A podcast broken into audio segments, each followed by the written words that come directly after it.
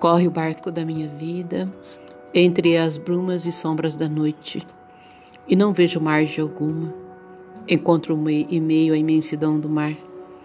A menor tempestade pode me afundar. Mergulhando meu barco no torvelinho das águas, se vós mesmo, Deus, não velasses por mim, em cada instante de minha vida, em cada momento. Entre o ivar e o estrondo das ondas, navego tranquilo, com confiança, e olho como uma criança para longe, porque vós, Jesus, sois meu guia. Em minha volta o terror e o medo, mas a paz de minha alma é mais profunda que a profundeza do mar, porque quem está convosco, Senhor, não perecerá.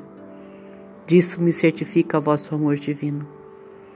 Embora haja muitos perigos em volta, não os temo, porque olho para o céu estrelado e navego com coragem e alegria, como deve fazê-lo um coração puro.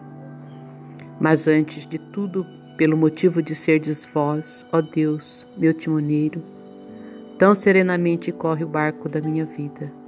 Confesso em profunda humildade. Meu Deus, amo-vos.